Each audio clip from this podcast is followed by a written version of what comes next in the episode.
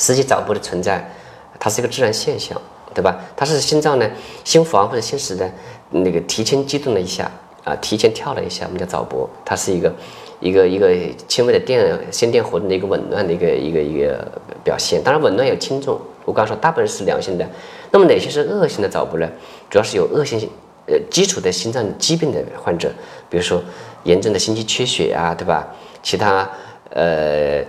严重的那个结构性心脏病啊，等等，还有心肌病啊，呃，扩张性心肌病啊，肥厚性心肌病等等，这些人都要找我们，那么要警惕了。嗯，如果不很好的控制，往往就很容易死缩死残，就猝死了。所以说还是极个别的，还是有危险的，绝大部分是没有危险的这么一个情况。嗯，因为你一开始你就如果排除了是。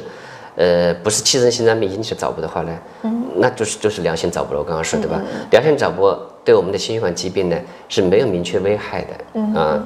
但是频发的洗澡，对吧？我们或者说有合并有心动过速的话，嗯，也可能会导致呃得心脏病，比如说快速心律失常性心肌病，对吧？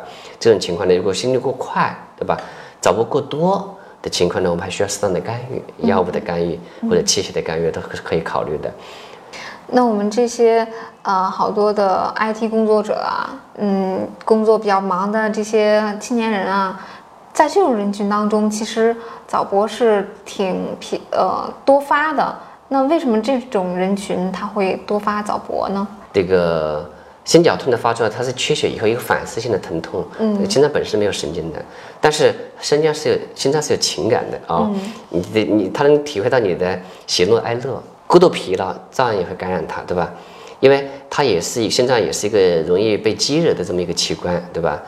所以说，即使你过去没有心脏病，但是你后天的生活方式不健康，也会直接影响我们的心脏病。对这些人呢，第一方面呢，我们要调整好生活节奏，对吧？改善生活方式。第二方面呢，我刚刚也说了一些我们先进的产品，比如说我们的呃 Check Me Light，嗯，这些掌上的心脏的多参数的生理检测仪。你不妨可以备一个，对吧？我们有不舒服，这看到底怎么回事，情况发生了，及时去就医，对吧？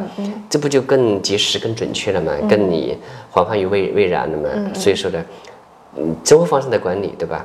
还有健康的管理，对吧？外加一些一些器械的辅助的一些监护，嗯，也是个有必要的。刚刚结束的二零一九年美国 ACC 就是美国的心脏病学会的一个年会啊，在美国的那个新奥尔良召开，推出了。心血管病的一级预防指南，对吧？这一级预防指南从 A、B、C、D、E 这个多角度有条不紊的来来进行了一个梳理，对吧？那么 A 是什么呢？A 主要是使用药物治疗，你比如有心血管高危因素了，对吧？比如有糖尿病、有冠心病，我们及时的使用阿司匹林，对吧？有高血压的病，我们及时使用降压药物，比如 ACE 啊、ARB。那么 B 是什么东西呢？B 啊，主要也是比如说血压的控制，对吧？Blood pressure control，对吧？血压的控制。还有 body weight control 体重的控制，对吧？那么 C 是什么呢？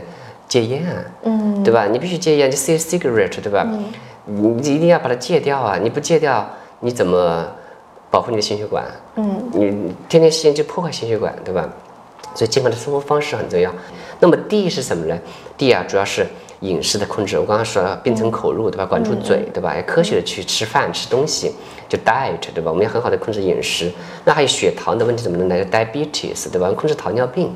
那么一是什么呢？exercise 运动啊，你必须很好的运动啊！你不运动，光吃不动，那就吃出病来了，对吧？最终都吃着，你食物变成毒药了，对不对？堆在你体内，可不就爆发心血管病了？嗯。还有 education，你要接受健康的宣讲，接受医生的一些建议等等。心血管疾病的防治是个系统工程，对吧？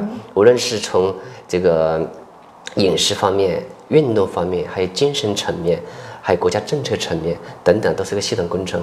这个很复杂，我们需要来用一生的时间去实践它，对吧？嗯。一定是最后一句话，还是管住嘴，迈开腿，快乐阳光的生活。嗯。